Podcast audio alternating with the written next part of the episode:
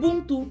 Você está ouvindo A Cor da Voz, um podcast negro que discute experiências negras de vida, arte negra e conceitos vinculados aos debates raciais. Meu nome é Tainã Rosa, eu sou professora, literata e produtora cultural desse canal. No episódio de hoje, debateremos sobre o tema encarceramento e sistema prisional. De acordo com o 14º Anuário Brasileiro de Segurança Pública de 2020, em 2019, 66,7% de pessoas negras representaram a população carcerária do Brasil, enquanto que não negros, ou seja, amarelos, brancos, indígenas somados, representaram 33,3% desse percentual. Ou seja, para cada não negro no sistema prisional do Brasil, existem dois negros.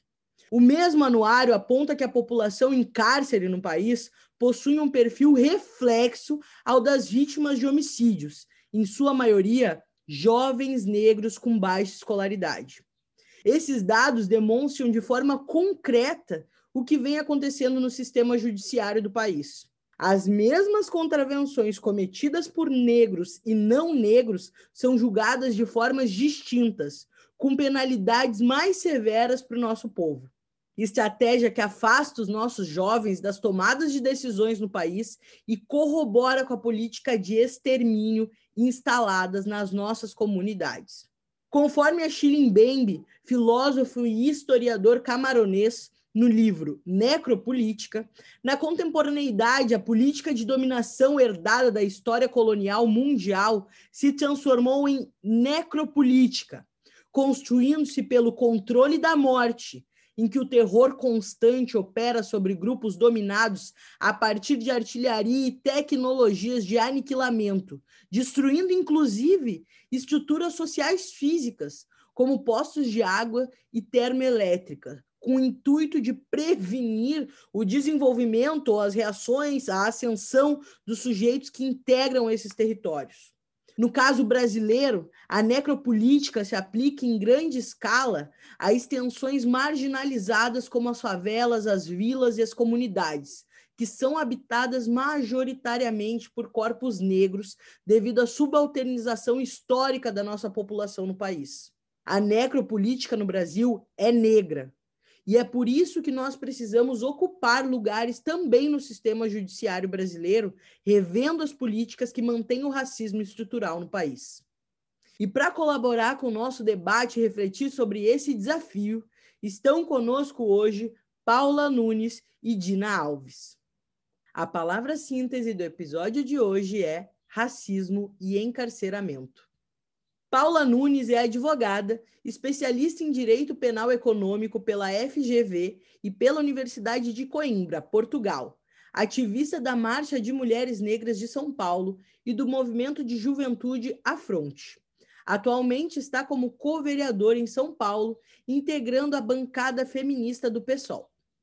Dina Alves é advogada, atriz e ativista abolicionista doutora e mestra formada pela Pontifícia Católica de São Paulo no programa de Ciências Humanas na área de Antropologia. É autora da pesquisa Rés Negras, Juízes Brancos, que analisa etnograficamente a realidade das mulheres encarceradas em São Paulo. Sejam bem-vindas ao canal. Olá, pessoal. Obrigada, Tainã, pelo convite. Oi, pessoal. Dina, vou começar por ti. Tu tem realizado participações em conferências sobre abolicionismo penal, feminismo anticárcere e violência racial nos Estados Unidos, África, México, Moçambique, África do Sul, e assim eu te pergunto: como tu acha que o sistema prisional do Brasil difere e se aproxima de outros países que sofreram a colonização?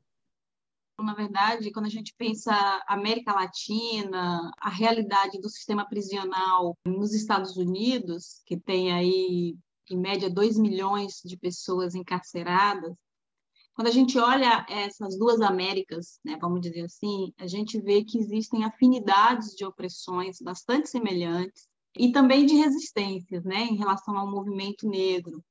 E o Brasil não é um ponto fora da curva nesse debate sobre o sistema prisional, antinegritude, direitos humanos, né, do ponto de vista racial, de, de resistência, de construção de agenda, em que as interseccionalidades estejam de fato como centrais nesse debate. Quando a gente olha, por exemplo, o sistema prisional na Europa, há diferenças porque não são nações que foram colonizadas, foram nações colonizadoras, mas aí existe um público também que é bastante específico, que são os imigrantes, por exemplo, né? Pessoas racializadas que não são brancas. Então, de certa forma, o corpo negro, o corpo racializado, o corpo capturado, visto como matável, como punível, é o alvo né, das agências de controle, seja no Brasil, seja nos Estados Unidos, seja na América Latina e Caribe, seja na Europa é o corpo racializado, né? São os corpos descartáveis no sistema mundo, no sistema capitalista. Dina, muito obrigada por essas informações. Tenho certeza que os nossos ouvintes vão conseguir refletir um pouco mais sobre isso, até porque tudo que é de fora às vezes é melhor visto, né? E a gente acha que, inclusive, o cárcere fora do Brasil é melhor. Mas melhor para quem? Melhor pensado para quem? Paula, a realidade da cárcere racista brasileira é debatida nas sessões da Câmara de São Paulo ou em outros eventos políticos partidários dos quais tu tem participado? Bom, Tainã, a gente tem uma limitação ao pensar política de segurança pública, de encarceramento, que é as pessoas acham que o tema da segurança pública não deve ser debatido em âmbito municipal. A estruturação da política de segurança pública, sob o ponto de vista nacional, restringe a ideia de segurança pública aos estados e à União. Então, quando a gente fala sobre os principais problemas de encarceramento, que tem a ver com o próprio encarceramento em si, a lógica do sistema penal, mas também a lei de drogas, que é responsável pelo grande encarceramento, esses são temas que estão bastante restritos às políticas nacionais ou políticas estaduais.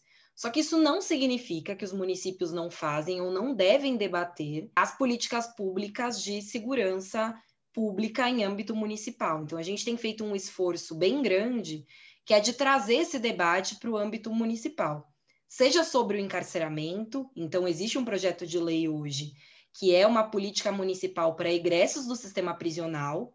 O tema dos egressos é algo fundamental e que deve ser abarcado pelos municípios, então, pensar como essas pessoas que estão fora do mercado de trabalho, muitas vezes por conta da lei de drogas, as pessoas que são selecionadas pelo sistema penal são jovens negros periféricos que não têm relação com crime organizado, mas que entram no sistema carcerário e lá muitas vezes criam relação com crime organizado saem do sistema prisional, não têm nenhum trabalho, e aí isso entra numa lógica, num ciclo que faz com que eles entram e saiam muitas vezes do sistema penitenciário, muitas vezes, inclusive, são mortos, assassinados pela polícia no meio desse caminho. Então, a existência de uma política municipal para egressos é fundamental, a gente tem batalhado por ela na Câmara, mas também trazido à tona um debate que você falou na abertura, que é a relação que existe entre encarceramento, mas também a relação que isso tem com o genocídio da juventude negra e periférica, né? Então, o quanto esse mesmo perfil de jovem que é encarcerado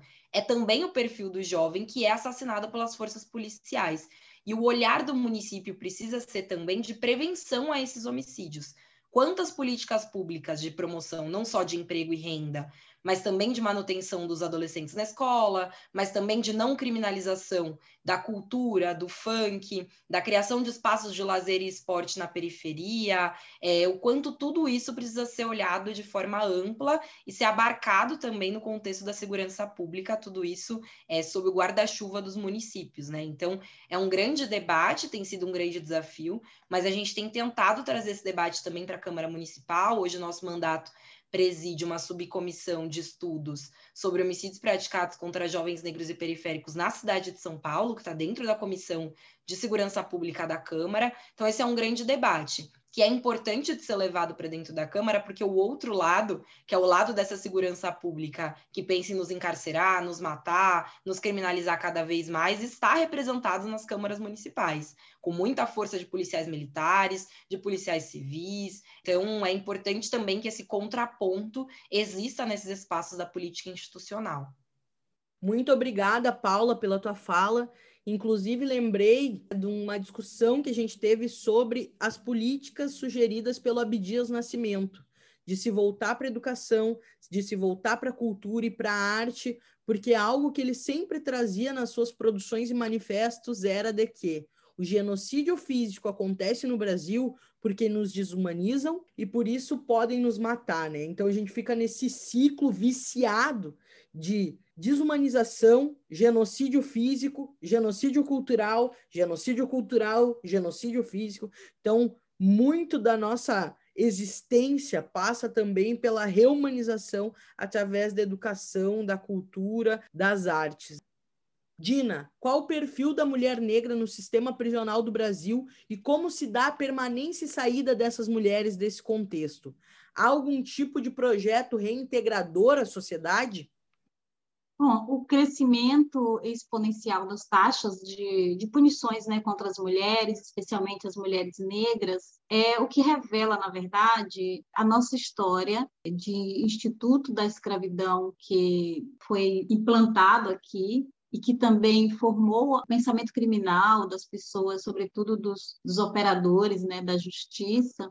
Mas é, é, eu acho que os dados né, que você trouxe no início e o que a gente vê hoje, né, o crescimento absurdo de mulheres cada vez mais sendo punidas e vigiadas pelas agências de controle, é o que revela, na verdade, o lugar paradigmático das mulheres negras, tanto no imaginário social, né, antes escravizada, quanto na realidade social também, são mulheres que ocupam o, o lugar do emprego doméstico, elas continuam ainda nesse lugar paradigmático, nessa continuidade histórica de violência colonial, de subordinação racial, Hoje, no sistema de justiça, essas mulheres são cada vez mais punidas como perigosas traficantes de drogas, e são mulheres capturadas nas periferias, nos territórios já criminalizados, como lugares de alta periculosidade, como lugar de biqueira, como lugar do tráfico.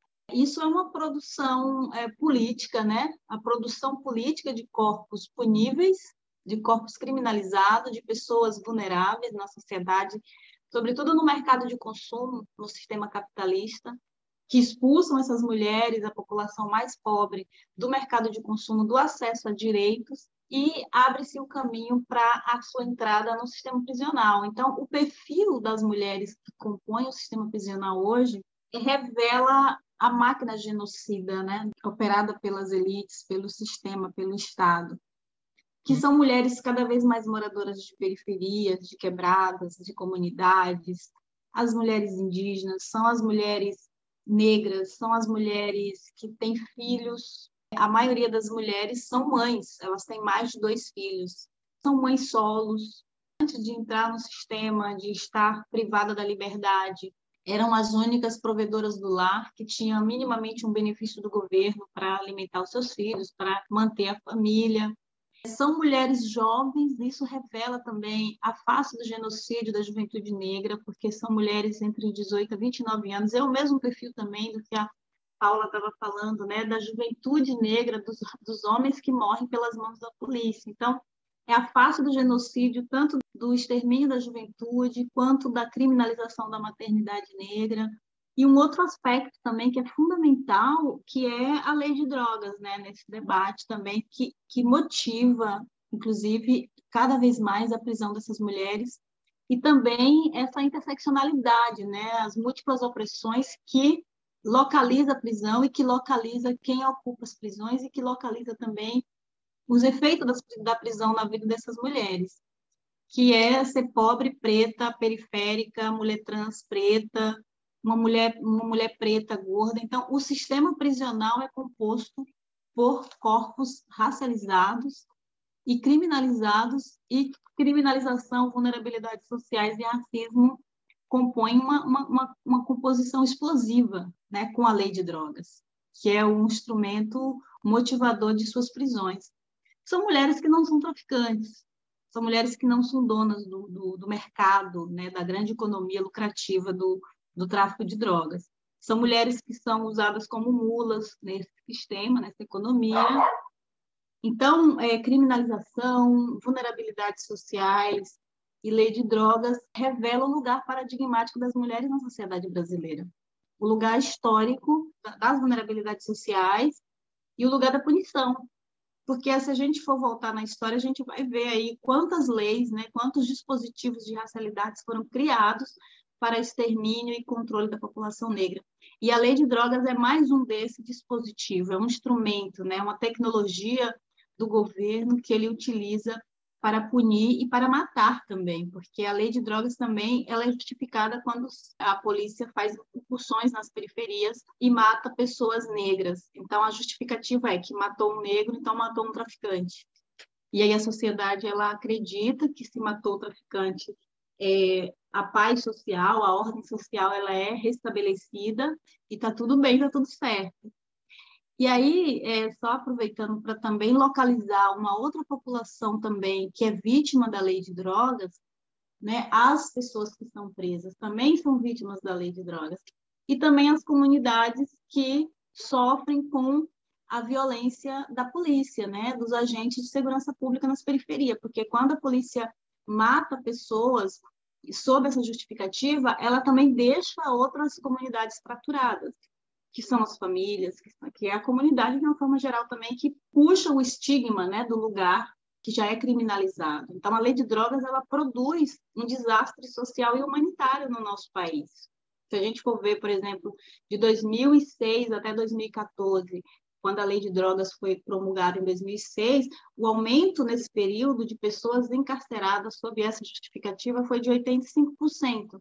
Então, é um número muito grande de prisões motivadas apenas por um tipo penal, quando na verdade o Código Penal tem muitos tipos penais, né, para julgar e na verdade a população prisional ela está presa por crime, por tráfico, por roubo, por furto, crime patrimonial e crime de tráfico e na maioria de tráfico, o que sobrecai, né, sobre as mulheres de uma forma muito mais perversa.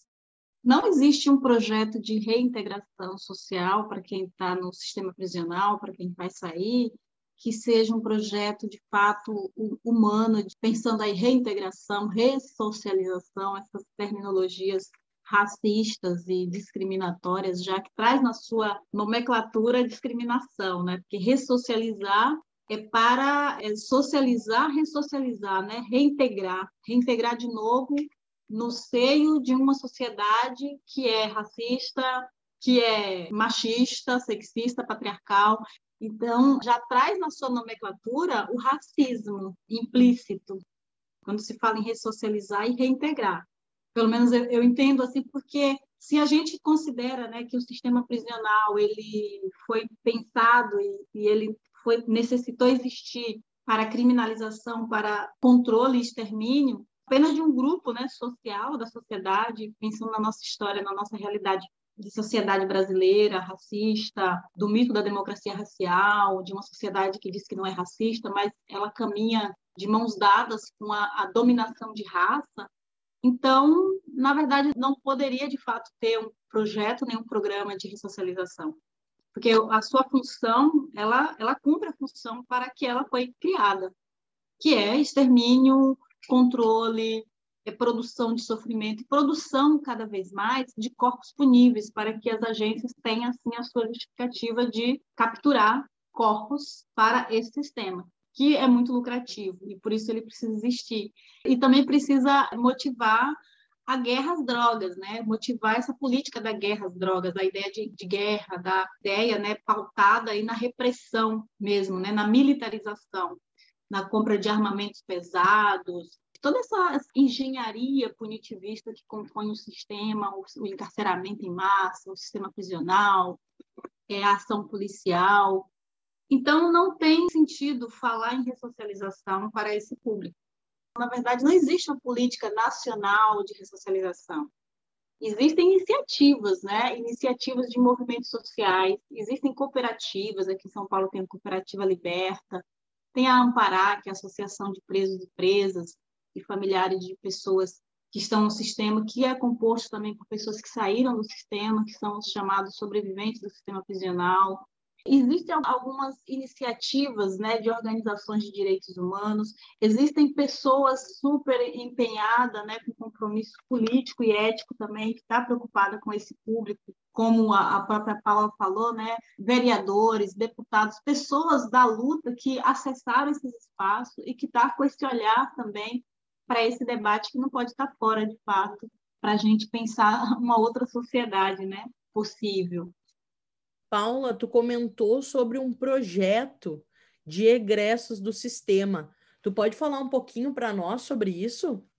Sim, na verdade é um projeto de lei que foi construído por um grupo, uma organização não governamental que chama ITTC, que é Instituto Terra, Trabalho e Cidadania, e que tem um trabalho focado em especialmente mulheres migrantes encarceradas e construiu uma agenda, é, parte de uma agenda municipal pelo desencarceramento. Esse projeto de lei foi apresentado em 2017 aqui na Câmara Municipal de São Paulo pelo vereador Eduardo Suplicy e ganhou esse nome, que é um nome pensando em como incluir essas pessoas no mercado de trabalho, ou mesmo acessos a alguns direitos sociais que poderiam ser garantidos é, diante disso, né, da saída dessas pessoas do sistema prisional.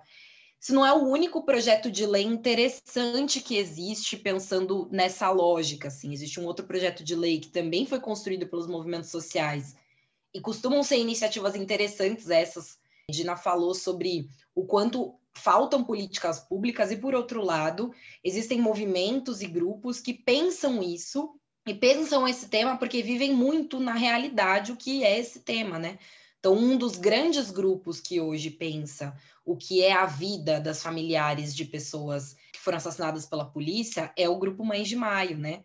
que surgiu a partir dos crimes de maio de 2006 aqui em São Paulo, também entre outros, Amparar, Dina falou, mas as Mães de Maio construíram um projeto de lei, que é o projeto de lei Mães de Maio, que agora já foi apresentado em vários lugares é, do Brasil, mas o primeiro lugar foi aqui em São Paulo, também apresentado pelo vereador Eduardo Suplicy, ainda na legislatura passada, em dezembro, se eu não me engano, e que pensa é, em como estruturar uma política pública municipal, ou estadual, aqui no nosso caso municipal, que tenha um olhar de atendimento, uma forma de atendimento a essas familiares que ficam diante da ausência de seus filhos, seus familiares no geral, que são executados pela polícia. A gente apresentou também um projeto de lei aqui, que é para a criação de uma casa de referência de atendimento para atendimento psicossocial das mães que tiveram seus filhos assassinados, né? Hoje em dia existe uma política pública que é só estadual, que é o Centro de Referência da Violência, chama CRAVE, que fica localizado dentro do Fórum da Barra Funda. Então, é, olha como é curiosa essa dinâmica, né? Que é uma dinâmica em que as mesmas pessoas que são assassinadas pela polícia são aquelas que são encarceradas. Quando a gente fala sobre um milhão de coisas como violência contra as mulheres, em que mulheres negras são muito vitimadas, a gente sabe que essas mulheres não têm referência na polícia militar que muitas vezes essas mulheres que tiveram seus filhos assassinados pela polícia têm uma barreira enorme para frequentar esses espaços como o fórum, que é um espaço, o Fórum Criminal da Barra Funda é o fórum central, por onde passam todos os julgamentos de crimes que não são crimes de menor potencial ofensivo, né? Então, mesmo o lugar onde essas mães muitas vezes vão buscar justiça, entre muitas aspas, mas que vão tentar ver criminalizados os policiais que executaram seus filhos, é no Fórum da Barra Funda. Então, é um espaço de violência, produtor de violência para essas mulheres. Não faz nenhum sentido que seja o mesmo local em que elas vão buscar atendimento psicossocial porque tiveram seus filhos assassinados. Então, a ideia é mais ou menos essa, assim, tirar desse âmbito do fórum e colocar num outro espaço, né? Existem a política nacional dos CAPs, que é o Centro de Atendimento Psicossocial, não existem CAPs que sejam referenciados, ou mesmo qualquer modelo parecido, para familiares de vítimas de violência. Então é isso, a ideia geral é o Estado produz muitas dessas violências, seja dentro do cárcere, seja executando filhos, desestrutura famílias completas, desestrutura a vida de mulheres negras, é, impõe uma lei de drogas, que, como a Dina falou muito bem, não diferencia quem é traficante de quem é usuário e acaba é, criminalizando de forma propositiva, né? Acaba criminalizando intencionalmente essa parcela que é muito majoritária da população, então existe um conceito que a gente trabalha muito ao, ao falar sobre criminologia, que é seletividade penal, que significa isso entender que o sistema prisional ele tem uma forma de selecionar pessoas, ele não prende necessariamente quem mais comete crimes. Existem muitos crimes no Código Penal, inúmeros, diversos crimes. Muita coisa que a gente não sabe que é crime é crime. Achar dinheiro na rua e pegar para você é crime. Arrancar planta que você está passando e achou bonitinha é crime. Mas o sistema prisional, ele tem uma forma de selecionar crimes específicos e pessoas específicas. Então, são crimes que nós chamamos de aquisitivos, ou roubo, ou furto, ou tráfico, que é um crime que não tem vítima, né? Um crime no nosso Código Penal previsto como crime contra a saúde pública, não tem vítima, e que é hoje o crime que sozinho mais encarcera no nosso país. Então o Estado produz todas essas violências e uma das suas muitas formas de nos matar é não prever nenhuma reparação por conta dessas violências. Então, não existe reparação para quem teve filho assassinado, não existe reparação para quem é preso. E lá nesse local que produz tantas e tantas violências, continua sofrendo muitas e muitas delas depois quando sai também, né? Então a lógica é um pouco essa, assim. E aí eu acho, Taina, que em termos de políticas públicas, qual é a grande dificuldade disso? que a gente sabe qual é a receita para acabar com isso. Nós que não acreditamos nas prisões como forma preferencial de punição, nós que não acreditamos num método que é um método de estabelecer a pena privativa de liberdade como a forma preferencial de punição na nossa sociedade, a gente sabe qual é o caminho para acabar com todas essas violências. A gente sabe que não é possível que exista um modelo militarizado de polícia a gente sabe que a criminalização das drogas só faz aumentar muito essa população. A gente sabe que o investimento financeiro em segurança pública, nessa segurança pública, na polícia, por isso que um dos grandes motes do abolicionismo penal, a gente viu isso nos Estados Unidos na luta contra o assassinato do George Floyd, um dos grandes motes é tirar o investimento da polícia, das forças de segurança. É dizer que hoje a gente injeta muito dinheiro na polícia para que ela faça um trabalho que não precisa ser um trabalho de polícia. Por exemplo, resgatar alguém que tem overdose de drogas, né, um, faz um uso abusivo de drogas, não tem que ser trabalho de polícia, entre muitas outras coisas, e um financiamento que vai muito para a polícia e pouco para outras áreas sociais. Então, assim, não existe solução facilista em termos de segurança pública. Em termos de políticas públicas e segurança pública, muita coisa precisa ser transformada. A gente faz várias delas, ou tenta fazer várias delas, que diminuem um pouco esse efeito. Agora, sim, precisa de uma grande transformação na sociedade, no modo de olhar a punição, no modo de pensar qual é a forma preferencial de punição, que hoje é a pena privativa de liberdade e muitas outras coisas, para ver minimamente essa realidade transformada. Se diz hoje que na favela, nas comunidades, na vila, tem um perfil, um perfil de pessoa potencial ao crime, né? Se tem esse estereótipo que a Lélia Gonzalez já falava sobre os nossos corpos negros. Um perfil que reduz muito as nossas identidades e que reduz e estereotipa o imaginário social dos corpos negros no Brasil. Então, Dina, por isso que eu te pergunto: a tua pesquisa Rés Negras, Juízes Brancos, que analisa etnograficamente a realidade das mulheres encarceradas em São Paulo, se transformou em um espetáculo. Como tu acha que essa peça auxilia o debate sobre racismo e encarceramento no país? O trabalho que foi feito com réis negras, juízes brancos, que é o espetáculo Réis, da Companhia Corpórea, decodifica o trabalho acadêmico, né? O trabalho acadêmico é um trabalho muitas vezes, na maioria das vezes, inacessível a todas as pessoas, né? A gente pode ficar aqui falando duas horas sobre a pesquisa. Eu acho que o espetáculo ele decodifica e ele democratiza também as informações. Eu sou atriz, eu venho também um pouco com esse pé aí no, no teatro, então eu acho que é, é uma arma potente, né, revolucionária de transformação, de revolução social, porque ela chega, né, ela chega nos espaços, assim, principalmente quando a gente está falando de arte preta mesmo, de produção dos nossos e das nossas. Então, as mulheres que fazem o espetáculo, a Verônica Santos, que é diretora da companhia também, que pensou também no espetáculo, e conseguiu também transformar mais de 300 páginas da, da tese num espetáculo de dança contemporânea. Então, isso é muito potente. Eu fiquei muito feliz de ter visto o espetáculo e convido também quem não assistiu para ver, está no YouTube.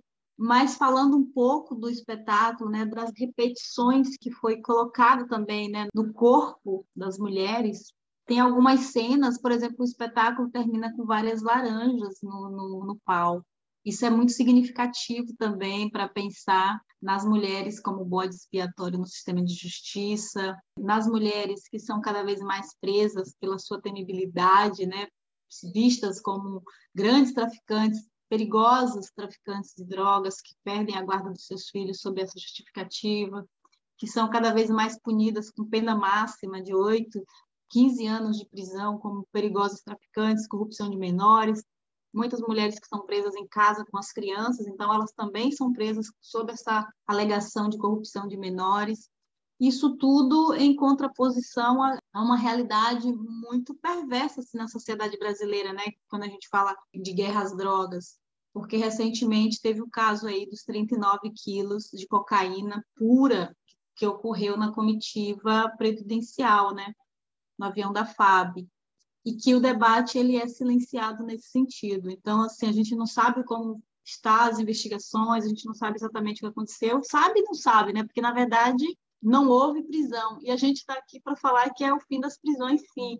Mas a gente está para falar também da seletividade penal, né? De como que as mulheres negras elas são mais vigiadas, mais capturadas pelos sistemas, mais selecionadas pelo sistema. Então, o espetáculo consegue mostrar isso a partir do corpo a partir da performance corporal. Então, é a linguagem corporal, é a repetição, são os gestos.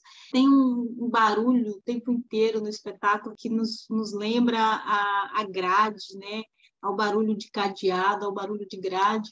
A esse barulho que é, está presente no sistema, é, que na verdade produz né, a, a questão mesmo da, da, doença mental, que é um outro debate também a ser feito no sistema prisional, que é a saúde mental da população presa quem cuida da saúde mental das pessoas que estão presas. Então, aí desemboca aí no debate a falar de, de suicídios, né? ou de pessoas que saem e, e que morrem. Então, é disso que a gente está falando, né? de quem sai, de quem está lá dentro. O espetáculo ele consegue decodificar todos esses discursos que nós estamos falando aqui, desde a guerra às drogas a quem são os rostos, né? O espetáculo mostra o corpo, mostra a performance, mostra os horrores da prisão. E aí eu convido todo mundo a, a conhecer, a acessar a página do espetáculo Res Mulheres em Cáceres. Dina, muito forte a tua fala. Acho que muitos dos nossos ouvintes também vão se reconhecer nela, né? Hoje, 70% dos nossos ouvintes são mulheres negras, entre 25 e 34 anos. Aqui, né, fazendo o chamamento que a Bell Hooks nos fala, a gente tem que ser revolucionário, a gente tem que questionar, a gente tem que ir atrás das nossas lutas, dos nossos direitos, e para isso a gente tem que se unir. Paula, como advogada e vereadora, quais caminhos possíveis tu enxerga para o enfraquecimento da política de extermínio brasileiro, que nos prende nos mata e mantém o perfil racista do sistema prisional no Brasil? Bom, em primeiro lugar, eu acho que o que tem de mais imediato que a gente consegue olhar e ver que é um combo, que é uma explosão para o número de pessoas encarceradas que nós temos hoje, é esse grande combo que envolve a militarização das polícias somada à lei de drogas de 2006. Militarização das polícias porque a gente tem hoje um modelo de polícia que é, difere a polícia que investiga da polícia que faz o policiamento de rua. Então, hoje, no nosso modelo de polícia, a polícia civil é a polícia que investiga, que em tese faria o trabalho estratégico de ver, analisar crimes que precisam ser investigados para chegar a uma solução, e uma polícia que faz um policiamento só de rua e que não pode investigar, que é a polícia militar. Em termos quantitativos, existem muito mais policiais militares do que policiais civis é na nossa estrutura policial. Para além disso, uma polícia que não investiga, mas que é uma polícia que é cobrada pela sociedade, pelos programas policiais que você espreme e sai sangue, né? Um programa que deixa todo mundo com medo o tempo todo, medo de sair na rua, provoca uma sensação de insegurança num sistema que precisa nos dar essa sensação de insegurança para justificar essa política de segurança pública racista que tem, a verdade é que é, essa polícia, que é muito, muito cobrada, precisa bater metas. E as metas que a polícia militar batem são metas relacionadas à prisão. O melhor crime para se prender é um crime que tem como única testemunha os próprios policiais militares, os crimes de droga no geral.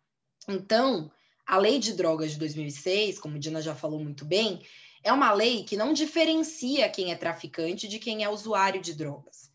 É uma lei que não tem nenhuma diferença nem em termos de quantitativos, nada. E que relega, portanto, em primeiro lugar, ao policial militar que efetua a prisão saber quem é o diferenciar esse traficante de usuário, e aí eu nem preciso dizer que jovens negros e periféricos em locais supostamente suspeitos, né, são tidos como esses traficantes, não importa que quantidade de drogas que tenham, que portem com eles. Então, geralmente jovens com pequena quantidade de droga e com trocado no bolso, com dinheiro trocado, pronto. Essa é a receita que a polícia tem para identificar que supostamente essas pessoas são traficantes. Em primeiro lugar, pela polícia que faz esse filtro, então, hoje, o nosso sistema prisional tem quase metade dos presos aguardando julgamento, pessoas que foram presas preventivamente que aguardam julgamento, né? E muitas delas é pelo crime de tráfico de drogas. Então, essa lei de drogas, com a combinação de uma polícia militarizada, faz com que a gente tenha um sistema prisional, que é um sistema prisional superlotado e superlotado com um perfil, que é um perfil de pessoas negras, jovens, aguardando julgamento, né? Mais homens do que mulheres, mas, ao mesmo tempo, muitas mulheres, no último ano, desde que a lei de drogas é, foi sancionada, o aumento exponencial é maior dentre as mulheres do que dentre os homens é, encarcerados por drogas. O crime que as mulheres mais estão encarceradas é também é, o crime de tráfico de drogas. Então, esse é o cenário do nosso sistema prisional hoje. Eu gosto sempre de falar sobre isso, porque as pessoas que defendem muitas prisões, o modelo de prisões, dizem: ah, mas veja bem, o nosso país é um país em que se mata muito, o nosso país é um país que as pessoas morrem muito, o nosso país é um país com altos índices de estupro, então é importante que a prisão exista. Só que não é verdade que as pessoas estão encarceradas majoritariamente por esses crimes. O número de homicídios resolvidos no nosso país não chega a nem 10%. Isso porque não existe interesse também em investigar. A gente sabe quem são as principais vítimas dos homicídios. A gente sabe quem mais mata no nosso país. Então não existe interesse em investigar crime de homicídio. É verdade que morrem muitas pessoas no Brasil, mas não é verdade que pessoas são muito encarceradas por homicídios no Brasil. As pessoas são encarceradas por roubo, furto e tráfico de drogas. Isso dá quase 100% do sistema prisional. Esses três crimes juntos. Então, não é muito difícil entender, não é solução, mas o que diminuiria substancialmente isso, né? Que é mudar o modelo de polícias e, ao mesmo tempo, é abolir a lei de drogas. Qual é o problema disso? Falar sobre isso numa sociedade como a nossa significa mudar a sua quase a sua estrutura, significa mudar questões que são centrais. O modelo militarizado de polícia não é uma herança só da ditadura militar. Na negociação sobre a redemocratização do Brasil, os militares não abriram mão de ter um modelo militarizado de polícia. Quando a gente olha hoje para essa base fechada do bolsonarismo, a gente vê que hoje o Bolsonaro tem uma grande influência nas polícias militares parte importante da sua base está nas polícias militares dos estados. A Polícia Militar do Estado de São Paulo, por exemplo, é muito violenta. A gente está acostumado a falar sobre do Rio de Janeiro, que é escancarado, mas aqui em São Paulo, que o modelo de segregação social empurra as periferias para a franja da cidade, né? E é muito diferente é, espacialmente do Rio de Janeiro, em que está é, tá muito misturado o que é a periferia, o que é o centro, os morros, muito perto dos bairros é, de classe média alta, aqui não, aqui as periferias estão nas franjas da cidade mesmo, nas pontas da cidade. Então é uma violência que ninguém vê, é uma violência que é pouco falada porque ninguém vê, mas a nossa polícia militar é muito violenta. Falar sobre mudança da estrutura de polícia, falar sobre esse modelo de lei de drogas é algo que mexe em coisas muito palpáveis na vida das pessoas. Falar em abrir porta de cadeia ou que abolir a lei de drogas significa que as pessoas criminalizadas por tráfico, que lembremos é um crime sem vítima, vão ser soltas. E quando a gente fala sobre 30% das pessoas presas fora do sistema penitenciário, a gente está falando de coisas muito concretas na vida das pessoas, né? Então, significa falar sobre políticas que, como sociedade, a gente não está disposto a bancar que nenhum governo hoje, até hoje, mesmo os governos progressistas, tiveram essa postura de bancar politicamente o que significa lidar com essa questão, né? Então, quando fala sobre os marginalizados da sociedade, quem está à margem da sociedade e que convencionaram chamar de marginais, a gente está falando sobre pessoas que estão fora mesmo dessa sociedade, que não nos inclui, que não pensa na gente, em como fazer com que a gente tenha acesso a direitos básicos, mas que, por outro lado, o Estado chega na criminalização, chega na política política de morte, né? Então, acho que essas são duas questões bem centrais. Modelo de polícia e lei de drogas, que, como eu disse, não resolvem todo o problema, porque o que resolve é repensar a forma de punição, repensar a forma que a gente olha a criminalização, mas que, sem nenhuma dúvida, já seria um, um passo importante na mudança da nossa política de segurança pública. Pessoal, para seguir acompanhando os projetos das nossas convidadas, vocês podem seguir a Paula em arroba panunes, underline, e a Dina em arroba dinaalves.alves. E para finalizar, trago um poema autoral. Queimo. Gotejo abundante, visão turva por fogo, tormenta nas entranhas. Não sou vida possível de rio tranquilo. O fogo apaga o vento ou mantém brasa. Em mim reacende em fagulhas nos cedros deixados para esvanecer. Mulheres oceanos desaguam em prantos por sementes não nutridas, quebradas, moídas. Queria eu fluir, não queimar. E fluir iremos. Ubuntu. Muito obrigada, Paula e Dina, por tanta força. Tenho certeza que as nossas reflexões irão reverberar. Obrigada, Tainã, pelo convite. Dina, foi um prazer estar aqui hoje. Obrigada, Tainã. Foi um prazer estar aqui hoje. Obrigada, Paula. Obrigada, obrigada, obrigada a todo mundo que está acompanhando aí. Retomando o fôlego, né, pessoal? Agradeço muito a escuta de vocês. E não esqueçam, nos sigam em arroba Tainã Produção Cultural para apoiarem o nosso projeto. Continuem acompanhando o podcast A Cor da Voz.